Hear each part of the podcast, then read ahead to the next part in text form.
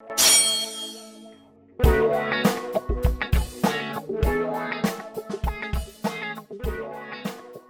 ¿qué tal, gente? ¿Cómo están? Bienvenidos a Geek Supremos, el podcast que tiene más miembros que un centro de, De rehabilitación. Ándale, exactamente, güey. Y para los amigos de, de YouTube ya se dan cuenta que Polo no está. Polo. Polo no está. Polo se fue. ya no sé qué sigue. No, ni yo. y pues bueno, antes de empezar con el episodio 56, me gustaría recordarles que nos sigan en las redes sociales que nos encuentran como Geek Supremos en cada una de ellas. Eh, acá abajo en descripción están los links para que nos sigan. Este, y pues bueno, empezamos con el episodio 56, amigo mío. Estás escuchando tu podcast favorito de cultura geek con comedia, en el cual yo, Bernardo Herrera, les voy a contar a ustedes y a mi amigo y compañero. Ali Íñiguez. Ay, pero ahora se nos olvidó el nombre, güey. No, pero ya lo venía practicando desde el camino. Del que- Ali Íñiguez, Ali Íñiguez. Cuando digan, cuando digan. Cuando me pregunten mi nombre, Ali Íñiguez. Raúl Gutiérrez. Ah, puta madre. Aspectos que engloban el fenómeno social que conocemos como cultura geek. Y pues bueno, el día de hoy, amigo mío, me siento como un personaje de South Park. Y no porque sea altamente estúpido y transgresor ante cualquier situación política, ¿Y social o judío o lo que sea. Bueno, sí soy judío, güey. Sino porque este episodio me hizo recordar todas las burlas que les hacen a los canadienses en ese programa, güey. Sí. Muchas, güey. Sí, constantemente. Bueno, a Sí, todo. güey, pero en especial a los Un canadienses, poquito güey. más a los canadienses y Es a que los los can- negros. Sí. O sea, es que a todos, güey. Pero a los canadienses es algo que constantemente, de hecho, varios personajes son canadienses y por eso les hacen burla, güey. En este episodio, este, bueno, este episodio va a estar lleno de referencias de Green Day, güey. Ajá. Así que acá abajo en comentarios pongan las referencias que encontraron. Eh, así que bueno. Hay que ponernos serios. Me solté el cabello, me puse. Ahora sí. No. ¿Tú sabes lo que es música? ¿Y si esa canción habla del mito de la caverna? Después les traemos un episodio de ese chiste. Eh, pero bueno, Canadá, uno de los países más avanzados en la historia de la humanidad, güey. También conocido como The Great White North o el Gran Norte Blanco. Este país, a pesar de ser una potencia mundial actualmente, es un país que ha luchado mucho para tener la posición política, económica y social que el día de hoy goza. Eh, también es conocido por ser cuna de una de las eh, de una gran cantidad de celebridades, celebridades tales como Justin Bieber, Alan Thicke, Rachel McAdams, Ray- eh, Ryan Reynolds, Michael J. Fox. Yo no sabía que Michael J. Fox es canadiense, güey. Es el de Volver al Futuro, güey. Sí, sí, sí. Ajá. Y, y también Wolverine, güey. Ah, Eh, cuando pensamos en Canadá, lo más seguro es que se nos va a venir tres cosas a la mente, güey. Frío, gente amable y violencia, güey. Ajá. En el episodio de hoy vamos a tomar estos tres conceptos o concepciones sobre Canadá y lo vamos a estar viendo a lo largo de toda la historia, güey. Y sobre todo en que son como los típicos estadounidenses eh, y, pro- y, pues más que nada Canadá algo famoso es que no son como los eh, típicos estadounidenses estúpidos, güey. Ellos también son guapos. son guapos. Me acuerdo de Patricio. De. Son guapos. Esta historia empieza el 20 de julio de 1931 con el nacimiento, con el nacimiento de Kenneth Leishman en la ciudad de Canadá llamada Holland o. Holanda, güey, específicamente en Manitoba. Es un pequeño pueblo, Que el está- cual, Que está como por donde, ¿no sabes? sí, en la parte eh, del norte de Canadá, güey, pegado, eh, creo que este es el Ah, sí, oeste o el este. ¿Pegado hacia Veracruz o pegado hacia Baja California Sur? No, Veracruz, la Ah, costa ok. de Veracruz. Sí. Geografía. este es un pequeño pueblo en el cual una pareja joven apenas que eh, podía subs- subsistir al día de día. Eh, bueno, esta pareja eran eh, Norman Alan Leishman y eh, perdón, este, Irene Beatrice eh, Agarant. Ujú. Este disfuncional matrimonio, disfuncional matrimonio, tuvieron tres hijos, Elizabeth, Kenneth y Robert. ¿Kennedy? Ah, Robert Kennedy. para allá vamos. Ah. Holland era una comunidad agrícola bastante típica de Manitoba, güey. Ajá, ¿Y qué, y qué, qué cosechaban? Ahí te va, güey. En este ¿Maple? momento. Ah, estereotipos time. Güey. en este momento eh, habría tenido al menos tres o cuatro elevadores. Perdón, eh, eh, perdón, nada que ver, güey. Era una eh, comunidad eh, agrícola, la cual pues se dedicaba totalmente a la siembra de, de- de trigo, de, bueno, de lo típico, ¿no? De lo que se necesita para cualquier población. Y esta familia, en especial, pues el padre, este Norman, tenía elevadores. Tenía elevadores para, para mantener los tractores, güey. Entonces se lo rentaba para el mantenimiento de los elevadores, de los, de los tractores. Los güey. tractores. Exactamente. También eh, tenía una, casa, una, una calle principal eh, bastante grande, güey. Pero básicamente, pues todo el pueblo eran 400 habitantes solamente en el área, güey. Lo cual provocaba que sus festividades, sus días festivos, prácticamente abarcaban a toda la, A toda la comunidad. Exactamente, güey. Esto cambió a medida que avanzaba la depresión, güey. Los efectos de la sequía y la caída de los precios de, de los materiales primos se había extendido a la, los materiales primos. ¿Y cuáles son los materiales hermanos? Ah. Esos son los de Sinaloa, güey. Ah, los de primos son los de, los de Monterrey, güey. Eh, extendido, bueno, eh, estos problemas se habían extendido directamente a los agrícolas y los trabajadores. Eh, y también a la gente del pueblo, güey, porque los costos Sí, se, sí. se, se Si fueron a la mierda. uno, ¿no? uno lo sube y todos lo empiezan a subir. Exactamente, güey. Sí. Como dice, bueno, no como dijo esta Andrea en la garreta, güey. Si aumenta el dólar, a nosotros nos afecta, güey. Sí nos afecta.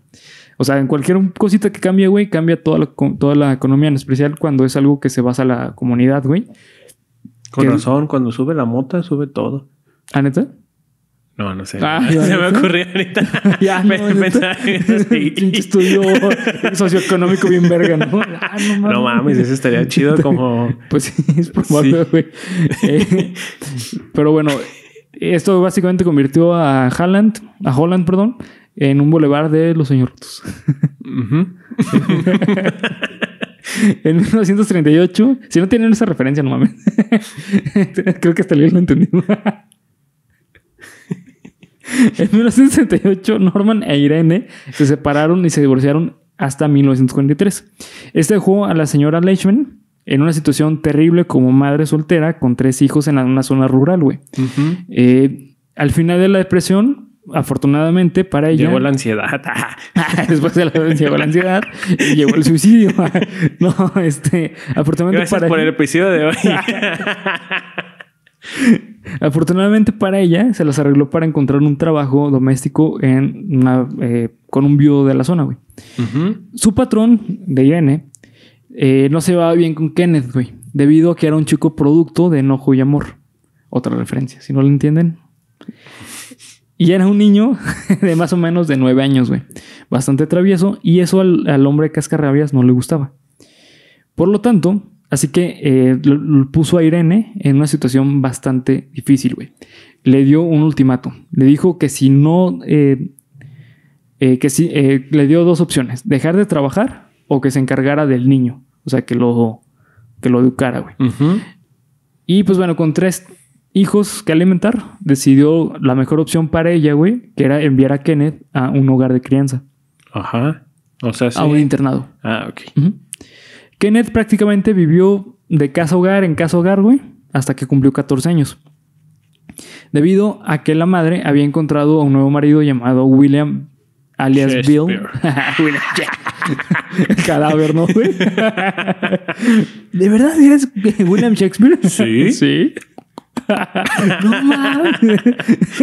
Llamado William alias Bill Booking, este, eh, que vivía en Manitoba, quien le podía otorgar una casa donde vivir y estabilidad económica, güey. Sin embargo, al poco, Kenneth- al poco tiempo, Kenneth fue enviado a vivir a la granja de sus abuelos, güey porque no se llevaba bien con su nuevo papá adoptivo y tenía problemas en casa. Al estar en la granja, eh, él, eh, perdón, al estar en la granja de los abuelos, Kenneth trabajaba eh, bastante duro, sin embargo encontró una estabilidad, porque por primera vez, güey, en toda su vida había encontrado algo que nunca había tenido. Hogar, eh, calor de hogar, güey. Ok. Durante este periodo, Kenneth trabajaba... todo sí, quemado. No Sí. mames. Sí, sí, sí, güey.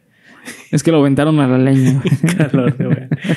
Él era el que tenía que mover la leña Ajá, con sus manos. Con sus manos, güey. Y como no tienen para herramientas, güey, tenía que ser con, con sus manos pelonas, güey. Ayudaba a ordeñar las vacas, recoger los huevos de las, de las gallinas, el gallinero, y además, eh, y demás actividades correspondientes. Un día, mientras estaba en el establo de los caballos, recibió una patada en la cabeza de un caballo, güey. Verga. Según la madre y la abuela, güey, esto provocó que Kenneth perdiera el conocimiento por varias horas. La- no, pues normal, ¿no? Y pues bueno, esto eh, menciona y no lo la. llevaron al hospital. No, Obviamente. pues que en esa época, no mames. Era, si ibas al hospital, güey, tenías que tardar pinches una semana, güey. Dos ¿sabes? días, sí. Sí. Era lo mejor era dejarlo en casa y ver qué pasaba, güey. Y pues bueno, esto menciona la madre, güey, que este golpe de la cabeza explica mucho del comportamiento a futuro de Kenneth, güey. Ujú. ¿Ok? Pon- ponlo presente, güey. ¿Ok? O sea, déjatelo así guardado, güey. A pesar de tener una vida feliz, estable y, eh, este, y estable, a sus 10 años de edad decidió volver a intentar una relación con su padre y se fue a vivir con él. Sí. Norman se había alistado en el ejército durante la Segunda Guerra Mundial con un solo objetivo: matar al bastardo de Hitler, güey. Y fue asesinado, perdón, fue asignado al centro de en- asesinado, güey. asignado al centro de entrenamiento de la infantería, infantería a 15 en Shiloh, Manitoba, donde alcanzó un rango de cabo de lanza. Allí conoció a Nora Michaels, que, Que se era cabo de catapulta. Era cabo de güey. Fue cebo de. Fue carnada de, de los, de los nazis. Eh, ahí conoció a, a Nora Michaels, que se había alistado al, al cuerpo de ejército de mujeres canadienses. Y también fue asignada a Shiloh. Los dos se casaron en 1944, un año antes de acabar la guerra mundial, la Segunda Guerra.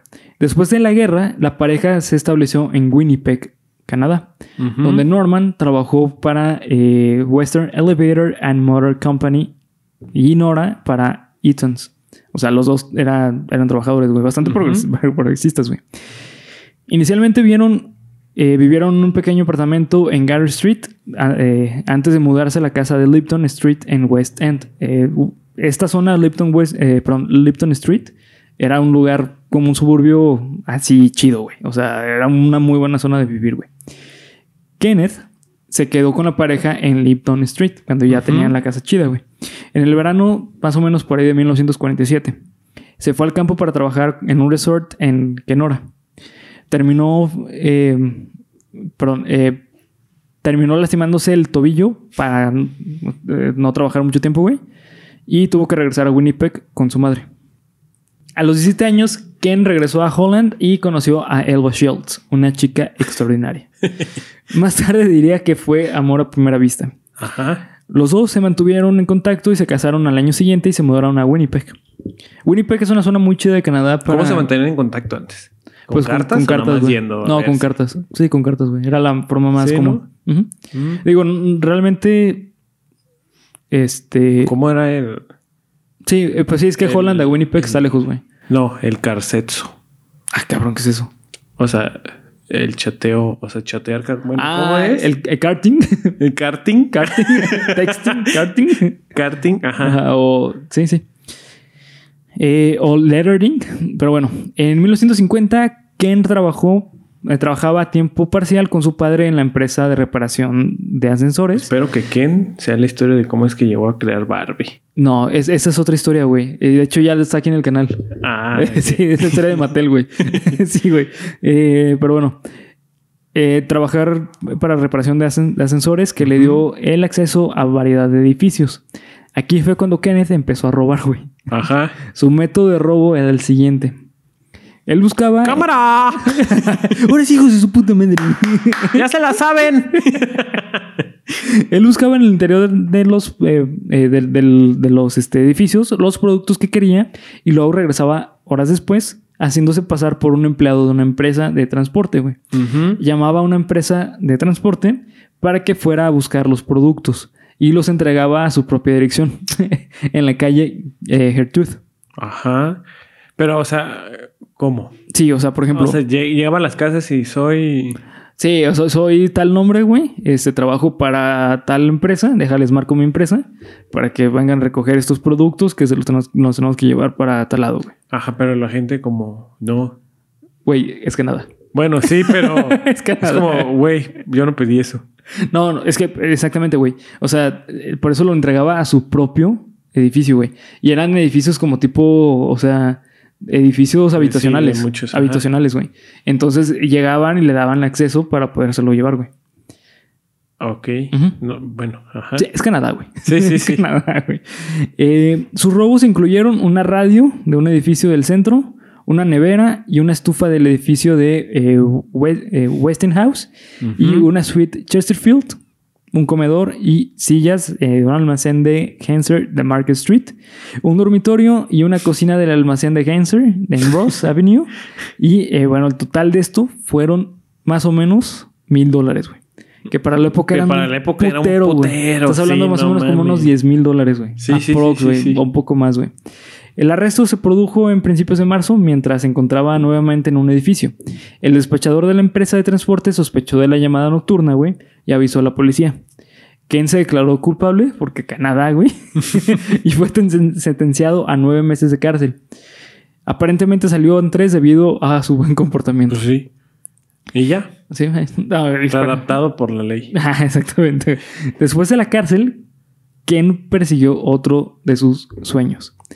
Que no sabe de dónde salió, güey, pero era el volar. Ajá. Ken tomó le- lecciones de vuelo. De stripper. De stripper. Vámonos recio. Claro, sale, de la cárcel. Ahora sí voy a hacer lo que siempre quise, papá. Llámame Galaxia. Eh, Ken tomó lecciones de vuelo y comenzó una serie de trabajos de reparación y venta de maquinaria en los que usaría su avión para volar eh, a las comunidades rurales. En octubre de 1953 recibió una sentencia condicional de dos años por volar sin licencia, güey. Ajá. O sea, por volar dos años sin licencia, güey. No se sabe si posteriormente sacó otra, pero siguió volando, güey. En marzo de 1957, O ¿quién? sea, que es más grave volar sin licencia que robar. No, güey, porque aquí solamente fue una multa, güey. Ah, ok. Sí, sí. Ah, ya, ya. Pero no que fue sentenciado a Sí. Ujú. dos años. No, no.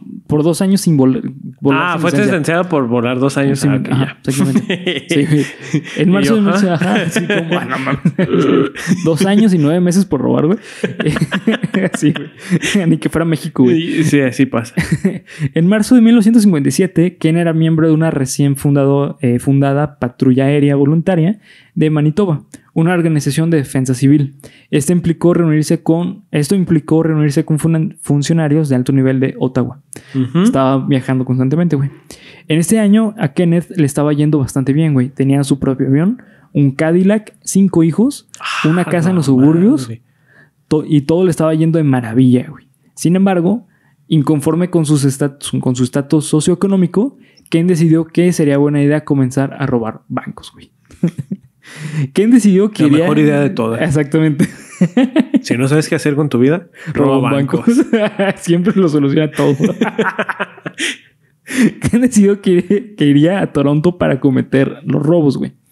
Más tarde le dijo a la policía que eh, si bien los habitantes de Manitoba tenían dinero, generalmente estaban inmovilizados en terrenos o equipos u otras inversiones, güey. Toronto sintió que eh, era donde fluía más libremente el dinero, güey. O sea, era como si te fueras a tipo a Nueva York, güey, donde está Sí, la sí, bolsa sí. de valores, güey. En Y lo diciembre. que hizo fue, "Es- están robando el banco de aquí a dos cuadras. Y robaba el otro. Y mira, mente de tiburón. Ahí te va, güey, está más cagado, güey. Kane decidió que iría a Toronto para comentar los robos. Ah, perdón, este. En diciembre de 1957, Leishman abordó un vuelo comercial de Toronto, robó un carro elegante, eh, perdón, este rentó un, un carro elegante, se hospedó en, unos- en un hotel ejecutivo bastante caro y después de comprarse un guardarropas nuevo, terminó su glorioso día con un martini celebrando su primer robo al banco, güey. Ajá. La primera, la prensa canadiense informó que, eh, cito, fue uno de los robos más atrevidos registrados en la historia de Canadá, güey. Igual no es como que Canadá roben muchas. Te va, güey. Se hizo pasar por el señor Gare, eh, un hombre de negocios de Búfalo, ingresó a Toronto eh, eh, Dominion Bank en Yonge, en Albert, y pidió reunirse con el gerente, güey. Dentro de la oficina, Ken sacó una de sus 21 pistolas, Ajá. Referencia, güey, y obligó al gerente a escribir un cheque de, de- de caja por 10 mil dólares, güey. Ajá. De esa época. Estamos hablando de No unos mames, 100 50. mil, Sí, más o menos, sí. sí, güey. Sí, sí. Eh, mientras él le. eh, y bueno, mientras él le, con- le, co- le cobraba no los cajeros, güey. Ken luego hizo que el gerente lo escoltara hasta su automóvil. y como buen canadiense le deseó al gerente y a su familia una feliz Navidad. antes de irse, sí, te lo juro, güey. Antes de irse con toda velocidad. Devolvió Mira, el coche y tomó un vuelo de regreso El ratero no es maleducado. Ándale, sí, sí. no- una, una cosa es que una cosa. Y otra cosa es que es como dicen, la pobreza no está peleada con el jabón, ¿no? Sí, sí, sí, o sea, no, no, no. Siempre buenas tardes, vengo a saltarlo. Sí. Su familia pensó que eh, eh, había estado en uno de sus trabajos de venta directa con el avión, güey. Los testigos describieron a Ken como bien vestido, educado y digno. y digno, güey. Sí, pues sí. Lo que lleva el apodo de el bandido caballero. Ajá, O como lo llamaría yo, un bandido canadiense, güey. sí. En marzo de mil... Imagínate los de ciencias forenses de Canadá. Oye, ¿cómo son los, los, los rateros aquí? Ah, pues mira, te van a llegar y te van a decir buenas tardes. Trae un Rolex que lo compró él, ¿eh? Lo Sí. compró él. O sea, tienes que fijar. Si es pirata, no es ratero. es un trabajador honesto. Mientras subía, Leshiman tropezó con alguien. eh, ah, perdón, este. En marzo de 1958 regresó a Toronto para robar el, el Canadian Imperial Bank of Commerce, en, el, en la que concurría in- interacciones en las calles de Bloor, Bloor y Young. Sin embargo, esta ocasión, al sacar el arma, ocurrió otra situación sacada de una caricatura, güey. El gerente se enojó con Ken y se produjo una pelea, güey. O sea, se le puso el tiro, güey. Ajá. Sin embargo, eh, un miembro del personal se dio cuenta y activó la alarma de robos.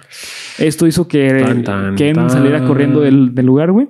Mientras huía, Leshiman tropezó con alguien de la acera, güey. Otro peatón. Quien resultó ser un ministro, un ministro de iglesia, güey.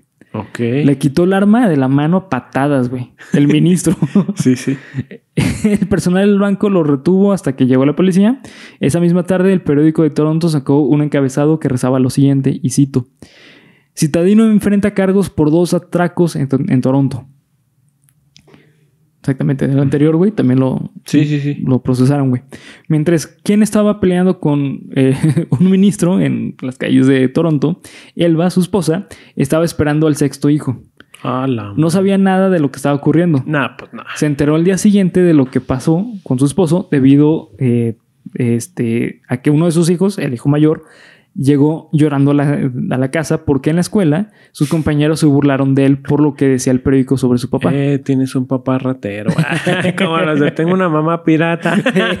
Tu papá Eh, roba. tu papá roba. Pues. Eh, en el encabezado lo llamaban como el bandido volador. The Flight Bandit. Ella dijo, nunca, eh, eh, así, perdón, eh, nunca entro en sus asuntos. Él es un esposo y padre perfecto y simplemente un tipo maravilloso. Lo que yo definiría como un canadiense cualquiera. güey. Sí. Sí, señora, me está describiendo a su vecino. A Justin Trudeau. Yo siento a Michael Bublé, a todo canadiense.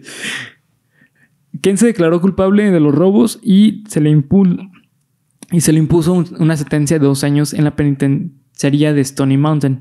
Ajá. Fue puesto en libertad condicional después de un solo de, de solo tres años y medio, con la condición ¿Cómo? de que no saliera de, de- O del sea, condado. Ajá. tiene dos años. en 12 prisión. años. Ah, 12. Ah, 12, 12. ajá. ok. Y eh, bueno, le dieron la, la libertad condicional solamente con que no saliera del condado. Fue descrito como eh, eh, por el alcaide de Stony como un prisionero modelo, o también conocido como un prisionero canadiense. Mientras Kenneth cumplía su condena en prisión, Elba llevaba una tienda de regalos llamada Elba's Gift Shop, Shop que eh, para poder eh, sustentar a sus seis hijos, güey. Para ponerlo en contexto, Waldos. Ah. Pues sí, más o menos, güey. Más o menos, sí, sí. Pero le iba bastante bien, güey. Porque Canadá, güey. Eh, después de la cárcel, Ken volvió a la venta de directas entre empresas llamada World Wild Distributors, que vende utensilios de cocina y cubiertos. Hoy en día sigue existiendo. Después de un par de años eh, en la compañía, él era supervisor y eh, compraron una nueva casa familiar en Mark Penance Avenue en North Kildonan. Otro lugar súper chingón. Donde que el lugar donde llegaba este güey le iba súper cabrón económicamente. Pero de todos modos él quería más. Él quería más, güey. Durante los siguientes años, Ken se mantuvo viviendo una vida normal y sin robos, debido a que estaba organizando el robo mayor de su vida, güey. Ok. Transair es, era una, aer- una aerolínea que conectaba el noreste. Robar la Casa Blanca. Robarse la casa blanca, o sea, literal. Con un tractor. Ah, cabrón, se me olvidó que estaba la casa blanca, ¿no? Como enano, güey. Como, ¿Cómo se llama el personaje? Eh, ¿Pixar? Ah, no me acuerdo el de. El, Sí, sí, sí, el de Pulp Fiction, güey. Eh, bueno. Transair era una, una aerolínea que conectaba al noreste de Ontario y Winnipeg. Ken sabía que volaba regularmente lingotes de oro desde Red Lake, eh, en Ontario, al aeropuerto internacional de Winnipeg, donde fue eh, transferido a un vuelo de Air Canada con destino a Royal Canadian Mint en Ottawa. El plan de Ken era atrevido y simple, güey. Interceptar el oro en el aeropuerto y regresar a su casa para cenar, güey. Ese era su plan, güey. Para este plan, Ken... Porque si no, Ajá. así me le va en la casa, me lo regañan. Ah, ¿Por qué sí. no viniste a cenar? No, pues mi amor anda chambeando. No, me vale madre. Aquí tú sabes que... Aquí se cena a las 8. No, ocho y media, ocho. Si no, te la pelas. Para este plan, Ken necesitaba cómplices. Entre ellos se encontraba tres amigos que conoció en un bar. Y un abogado de el Winnipeg. Chucky, el Botas y el Kiko. No dice nombres, güey, no los encontré. Así le vamos a poner. Ándale, el Botas, el Kiko. El Chucky y, y el- ya. ajá. Ajá. el Chucky. Y un abogado de Winnipeg llamado Henry Backlin, el cual era, eh, el cual mientras eh, estudiaba derecho, Backlin visitó a los prisioneros en Stony Mountain mientras él era prisionero. Los dos se llevaron bien e incluso empezaron a hacer negocios juntos eh, después de que fue liberado. o sea, se hicieron compas en la cárcel, güey. O sea, es como si tú estudias derecho, güey, te llevan a... Sí, a Ciudad- hago compa. Sí, güey, te lo haces, es un A- a prisionero. narcomenudista. Ajá, exactamente. es que la neta yo no tengo buen dealer. Sí, Tú sí la armas y ya. Te saco y tengo un año gratis. Ah, casi, casi, güey. Ken reunió otros elementos necesarios para el plan. Hojas de ruta de banco de un mostrador de carga de Air Canada y dos pares de overoles blancos en los que estaban estampados el logotipo de Air Canada.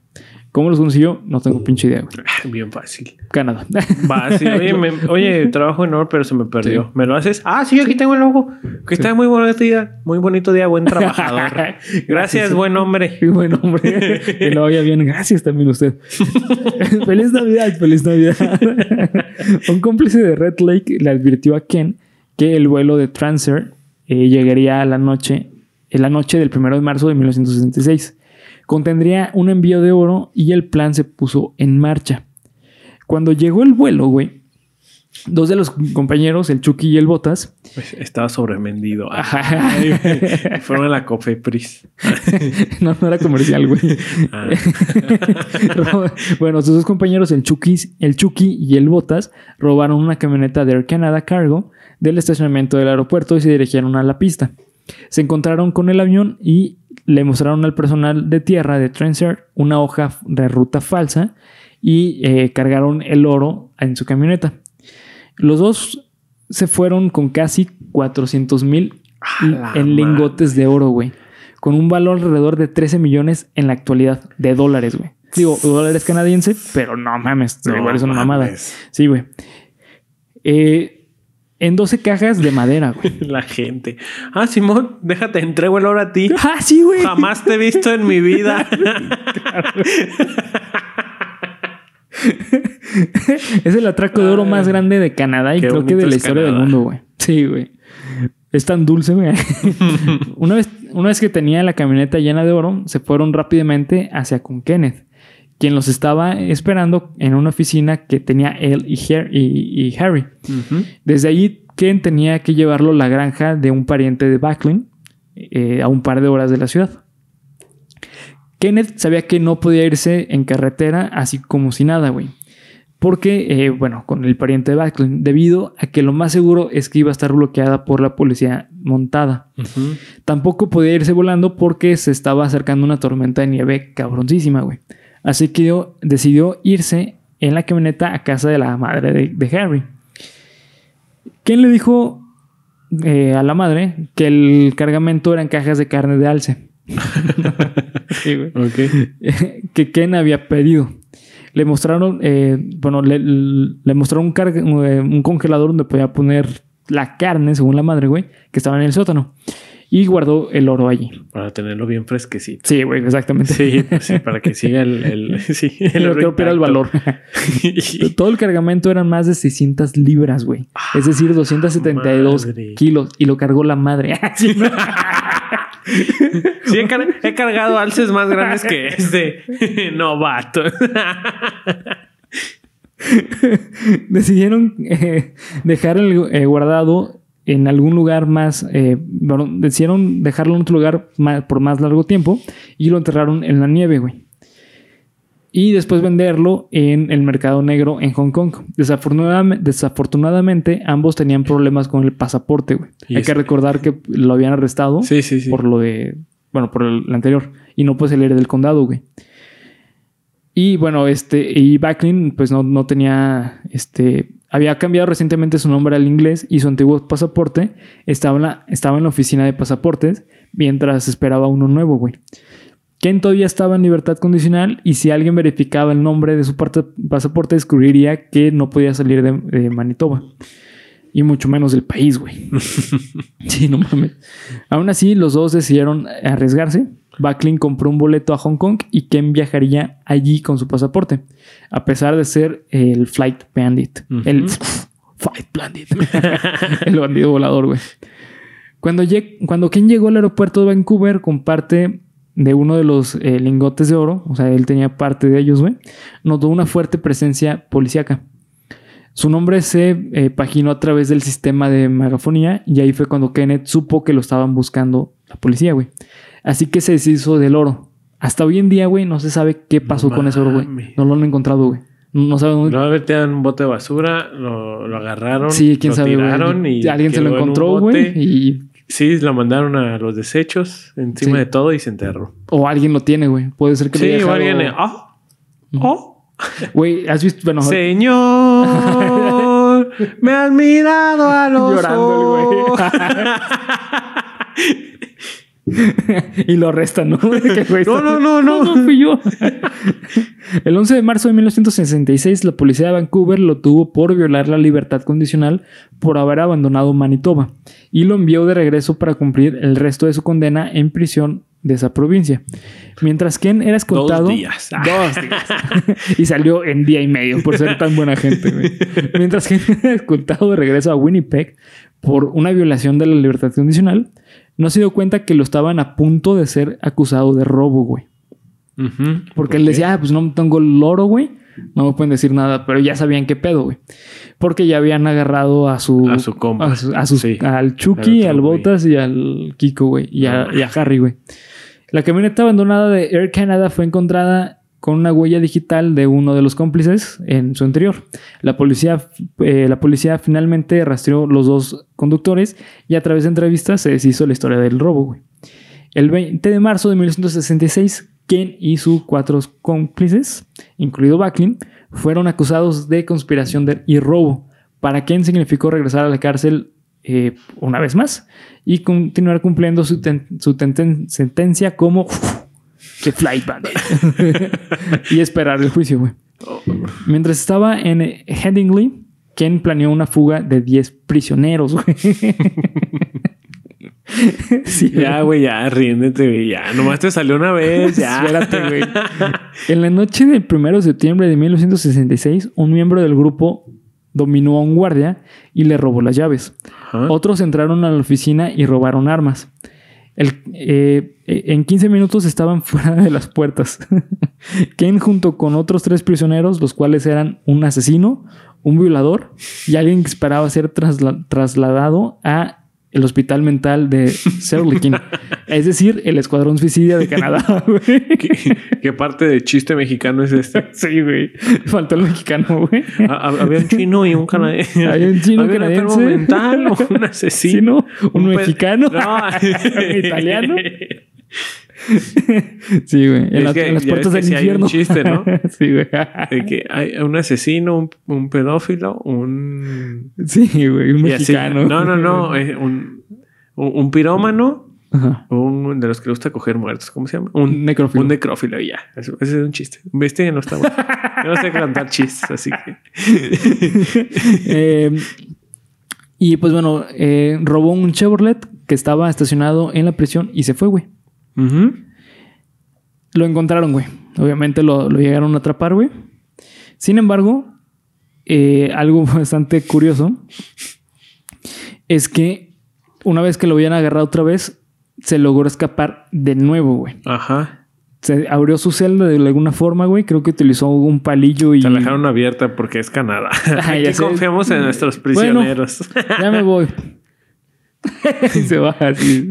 ya cumplió su condena. Sí, ya, ¿no? Hasta les dio un día de más. Ah, Ah. que le vaya bien, señor. Buenas noches. Buenas Feliz Navidad. y bueno, cuando escapó esta vez, güey, su abogado, o sea, en, en un. Él se fue ¿Era a. el un- mismo abogado que agarraron con el No, no, Ya era otro. Un abogado Ah, más real, güey. sí, güey, no mexicano. Eh, es donde que escapó, güey. Y, y dijo, ¿sabes qué? Esta vez voy a hacer lo mejor posible para que neta esta vez no me, de- no me vuelvan a atrapar, güey. Aquí hay un dato curioso, güey. Se supone que escaparte de la cárcel en México y en Estados Unidos no es ilegal, güey. ¿No es ilegal? No, tú te puedes escapar, güey. Y ya. Ajá. Si te escapas y eres libre, güey. Ah, no mames. Sí, güey. No más que para hacerlo está muy cabrón, güey. Sí, sí, O sea, sí. por eso habitan a toda cosa que lo Sí, hagas, sí, güey. sí. Pero bueno, en Canadá no sé si existe esa ley, pero el punto es que cuando se escapó por segunda vez, se fue a una eh, ¿cómo se- cabina de teléfono y le marcó a su abogado. Y le dijo, ¿sabes qué? Me volví a escapar. ¿Qué crees? Adivina. Eh. ¿Quién estaban en esa? Había un italiano. Entonces, este, su abogado le dijo, ¿sabes qué, güey? Ya entrégate. Sí, O sí. sea, ya. Güey, neta, no puedo hacer nada por ti. Te- no me voy a arriesgar para este, llevar el caso. Ya entrégate. Y pues total, el güey fue, se, se entregó. Volvió a tocar el timbre. Ey, Aquí estoy de vuelta. ¿Cómo me quedó mi truco de magia? Ahí te va, güey. Ah, no. Ahí te va. Los, eh, los, eh, los guardias lo volvieron a llevar a su, a, a su, este, ¿A su celda. celda? Lo encerraron, güey. Y le dijeron que volviera a replicar su hazaña. Ajá. Porque querían ver cómo chingados lo habían hecho. Sí. Así que les, les- les dio el material que tenía, güey, y lo volvió a abrir. Entonces mandaron a cambiar todas las celdas, güey, de la prisión por él, güey. Ajá. Porque se escapó estilo MacGyver, güey. O sea, Sí, con, sí, sí. creo que fue con un palillo y con un con una servilleta, ¿no? Sí, y explotó la celda. Vean, eh, ¿Cómo hacer? Que explote la celda. una bomba molotov ¿Cómo hacer dinamita con tres simples este, cosas que vamos a encontrar en tu celda? en tu celda. En el videoblog de hoy. ¿Qué pedo, cachorros? Sí, ¿Qué pedo, mi alces? Sí. Pues sí, güey. Este, esta fue la última vez que se escapó. Sin embargo, mientras estaba en la prisión, buscó huecos legales para ver cómo podía hacer para que volviera a salir, güey. Eh, no encontró nada. Este, sin embargo, años después hubo un cambio en el reglamento y, eh, bueno, en la constitución. Y al parecer él entraba como en ese hueco legal y salió como, como cinco años antes de lo que debía de cumplir, güey. Eh, cuando sale de la prisión, güey, se vuelve una celebridad, güey. Así, celebridad cabroncísima. Sí, sí. Iba a shows, güey, iba a entrevistas. El vato fue Tipo Ted súper querido. que era así súper amado. Sí, Ok. sí, sí, sí. Pero Es- canadiense. Ándale, sí, eh, pero canadiense. Es que ah, como va la historia, o sea, sí era ratero y así, pero no era como, como que no Sí, veía como que era mala persona. O sea, ma- sí.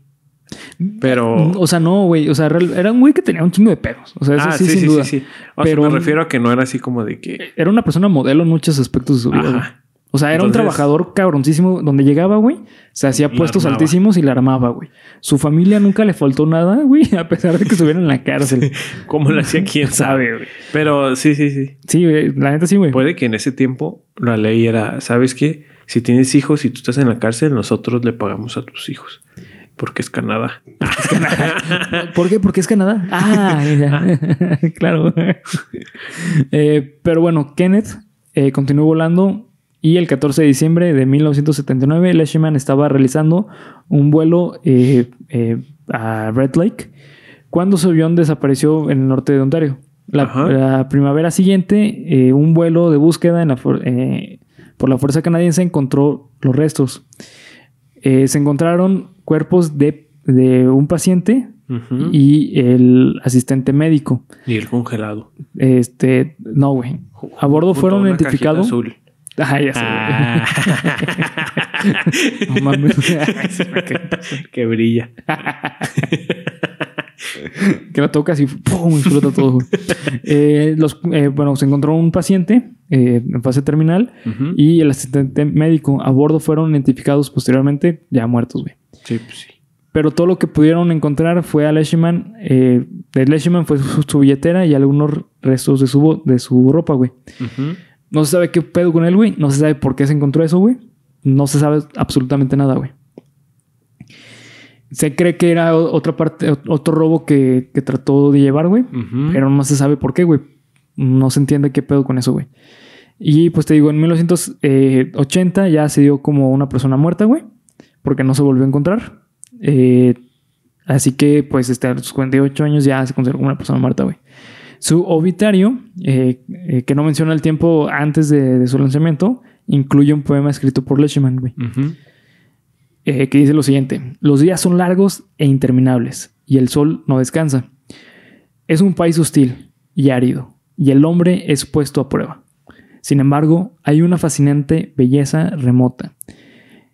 En esta tierra tan fresca y limpia, con sus aguas puras como el cristal, y truchas, y truchas, eh, y truchas que pocos han visto.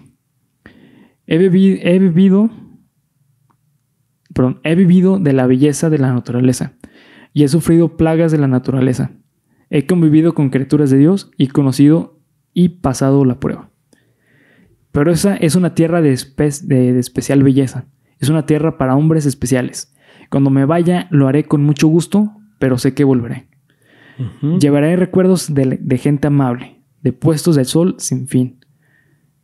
Res- respetaré y temeré a la tierra del norte y lo haré con como amigo. Güey, el vato era toda una personalidad Sí, güey. Le- Pero le gustaba mucho robar. Sí, güey. Pero lo usaba a robar. No lo usaba el desmadre, lo usaba a robar. Le gustaba robar. Pero, güey, no mames, ¿estás de acuerdo que para escaparse dos veces de la cárcel? Y, y que en una se llevara a mucha gente. Sí, güey. O sea, realmente el güey tenía algo muy cabrón, güey. O sea, sí. O sea, ingenio tenía machín. Sí, creo que fue, fue muy mal direc- direccionado, güey. Y si donde llegaba, llegaba a puestos altos, o sea, el vato Sí. era inteligente en cualquier aspecto. Sí, sí, sí. Este, Sí, está bien cabrón, güey. Y pues bueno, esta fue la historia de The Flight Bandit. Eso me recuerda a un tío. Ah. Un tío que le decían el, el bandido motorizado. El bandido itálico. Itálica, el bandido itálica.